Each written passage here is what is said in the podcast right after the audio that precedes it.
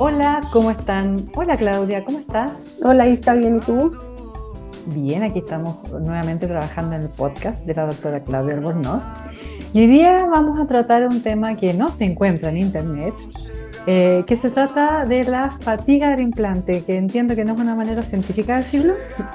Claudia. O sea, mira, la fatiga del implante no es como un, un término científico exactamente, sino que es como un fenómeno, te podríamos decir que los cirujanos plásticos hemos visto que ha ido pasando. ¿Qué, qué significa la fatiga del implante? Es que la paciente se aburre de tener implante.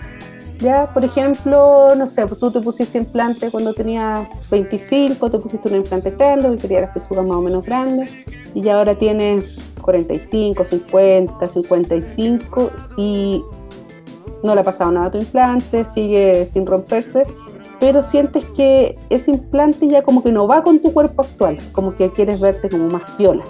Entonces, eh, es como un aburrimiento del implante, básicamente. Eso vendría siendo la fatiga del implante. Y decides sacártelo. Y ahí, en el fondo, nosotros tenemos que hacer, ver qué hacer. Que hay, hay varias opciones. Una es como eh, sacarte el implante, pero ponerte uno más chiquitito, más de acuerdo a tu percepción de tu cuerpo actual. O ya de frente sacarte el implante. El problema cuando sacamos el implante es que mm, no sabemos cómo va a quedar la mama, en el fondo, porque imagínate, se han producido varios años de cambio.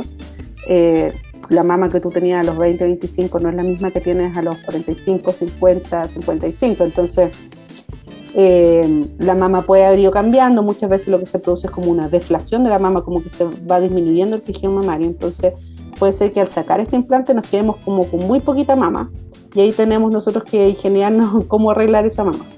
Ya hay pacientes que, que dicen así como, no, déjeme tal como está, no quiero más cicatrices, quiero como que nomás.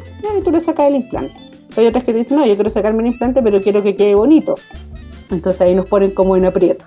Pero ¿qué pasa ahí con la piel? Porque en el fondo la piel se dio cuando tú pusiste el primer implante. ¿Qué pasa ahora que la piel, te, las arreglas? Claro, la piel va a tener, si nosotros no hacemos nada, en el fondo con sacar ese exceso de piel, la piel va a tener un cierto grado de retracción. El problema es que es un poco impredecible, porque eso va a depender mucho de la elasticidad de tus tejidos, que también se va perdiendo la elasticidad con, con el paso del tiempo. Entonces, es un poco impredecible poder decir, ya, yo te voy a sacar la mama y va a quedar perfecto eh, como armadito, digamos, porque no tengo cómo predecirlo. Entonces ahí, si las pacientes, por ejemplo, ahí generalmente tenemos que como agregar cicatrices, hacer una mastopex, ya, o sea, como levantar la mama o rearreglar lo que tenemos. Ahí podemos, como te dije, poner un implante chico o podemos hacer otra cosa que es hacer lipoinyección de la mama. Sacamos grasa de alguna otra parte del cuerpo y tratamos de rellenar y amoldar esta mama para que quede lo más bonita posible. Eh, no, que no haya un cambio de volumen tan brusco, aunque dependiendo del tamaño de tu implante, igual va a haber un cambio brusco de volumen. Por ejemplo, no sé, pues si tenías 350 cc, es imposible que no se note en el fondo al sacar ese implante. Ahora, si tenías 150, 200, claro, es un cambio menos dramático y puede notarse menos.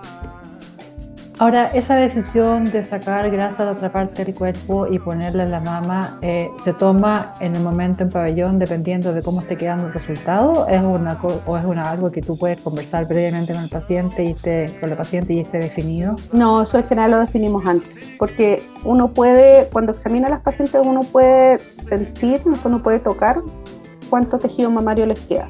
Hay pacientes que tú tocas y no hay nada, y que es puro implante, que tú dices, sabes que en realidad si yo te saco el implante voy a quedar absolutamente plana y no voy a tener cómo armar esto. Y hay pacientes que dicen, ya sí, no me importa, quiero eso, porque ya me aburrí los implantes, no quiero más implantes. Y hay otras que te dicen, ah, no, no quiero quedar así como muy plana, quiero, quiero quedar como más armadita, entonces ahí a lo mejor cambiamos por un implante más chico.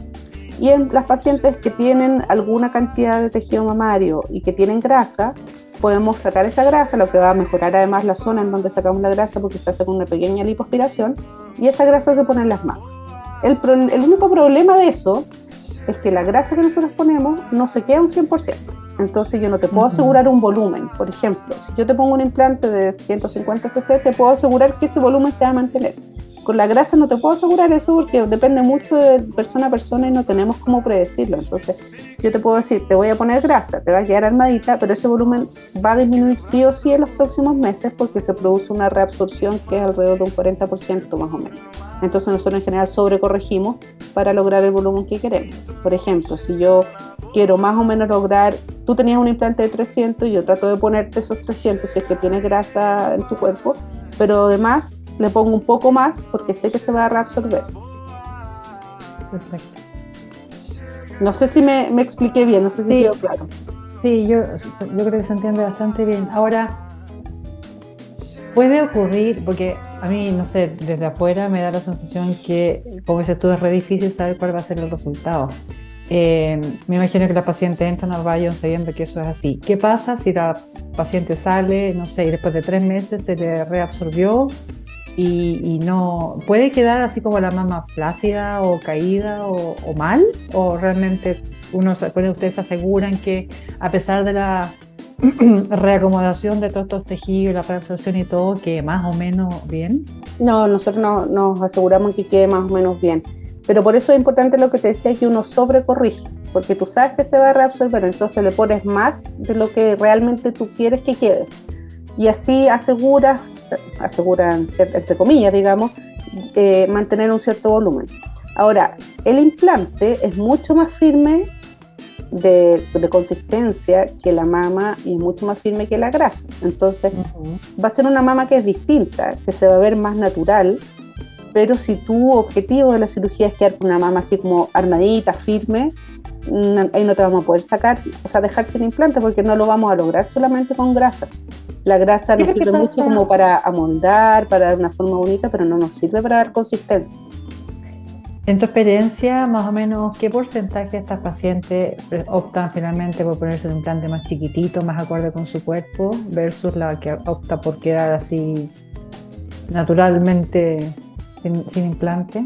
Mira, eso va a depender de... Mm, el porcentaje no te podría decir, pero eso va a depender de cuál es el objetivo de la paciente. Porque si la paciente lo que quiere es deshacerse del implante, le va a dar lo mismo en el fondo que yo le tenga que hacer más cicatrices para hacer una mastopexia o que a lo mejor no quede exactamente igual a como está ahora.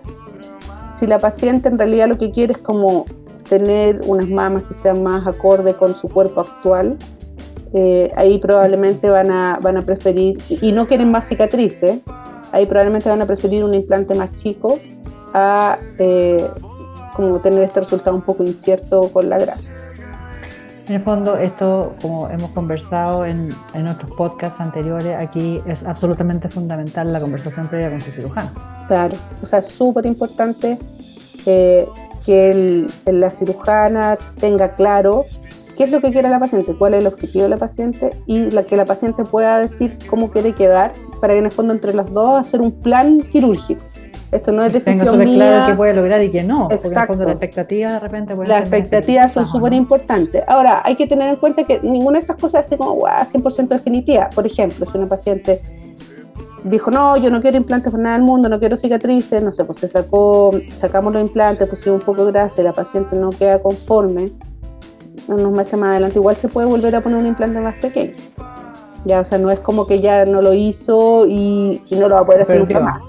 Claro, se puede hacer, pero va de nuevo pasar por un proceso quirúrgico, ¿cierto? Anestesia, los costos de eso, entonces, pero no es una cosa que sea así como definitiva, esto es como este tu one shot para hacerlo y vas a quedar bien, no, o sea, tenemos otras opciones más adelante, pero sí, en el fondo es asumir nuevos procedimientos. Perfecto, y yéndonos a, las preguntas de recuperación, el postoperatorio, esta cirugía, ¿cómo es? Me imagino que también es una cirugía ambulatoria. Sí, es una cirugía que se puede hacer ambulatoria va a depender mucho la recuperación de qué tanto trabajo nosotros tenemos que hacer en la mama para que quede con una forma bonita. Si tenemos que hacer una mastopexia, por supuesto va a ser más cirugía que si solo retiramos el implante. Eh, porque la mastopexia va a tener más cicatrices para poder, la mastopexia significa levantar la mama y como reacomodarla para que pueda tener esta forma como más juvenil de nuevo. Eh, entonces va a depender de qué tanto trabajo nosotros tuvimos que hacer la recuperación, pero en general son dos semanas de recuperación en esas dos semanas no significa que la paciente tenga que estar en cama, sino que tenga que estar más tranquila en la casa. Generalmente la primera semana les decimos que no manejen, pero ya la segunda semana, si todo va bien con las heridas, pueden empezar a manejar. Muy importante no fumar ni pre ni postoperatorio, y no hacer ejercicio ni fuerza con los brazos. No significa, como te digo, que no puedan caminar, no puedan salir, no sé, no pueden salir a pasear al perro, por ejemplo, porque el perro le va a tironear el brazo, eso sí que no. Pero pueden salir a caminar, pueden, no sé, pueden hacer bicicleta estática, ese tipo de cosas.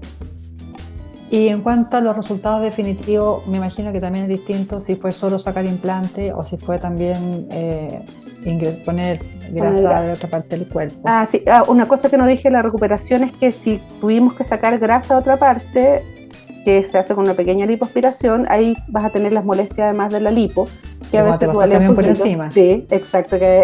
no, pero es que en este caso no es como una lipo corporal entera, en que no es... en este caso no te pasa el camión por encima, un camioncito nomás, localizado, digamos, en la zona solamente de, de donde sacamos la grasa. Y puede ser que necesites hacerte masaje de drenaje linfático también en las zonas de la lipo. ¿Y esa grasa se saca principalmente de la parte baja del abdomen o también sacas de otras partes en este caso? Porque eso es como lo típico donde se saca, ¿no? Depende de, de dónde tenga grasa la paciente. Hay pacientes que son súper flaquitas y que ahí nos cuesta mucho sacar eh, grasa y que tenemos que sacar de donde haya.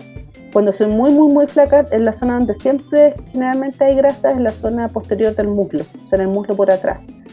Eh, cuando si es una paciente normal, generalmente hay acumulación de grasa en las caderas o en la zona del abdomen bajo o en los muslos también. O sea, grasa generalmente hay. Lo que pasa es que si son muy delgaditas y tenían implantes grandes, eh, ahí nos cuesta más.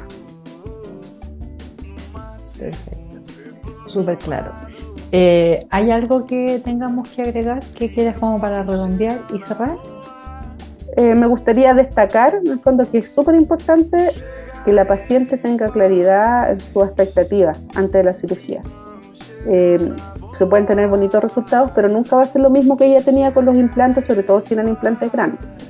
Eh, entonces es súper importante una, buena conversación con el cirujano, con la cirujana, y que la paciente entienda qué es lo que se puede lograr con la cirugía para que no esté después descontenta con los resultados.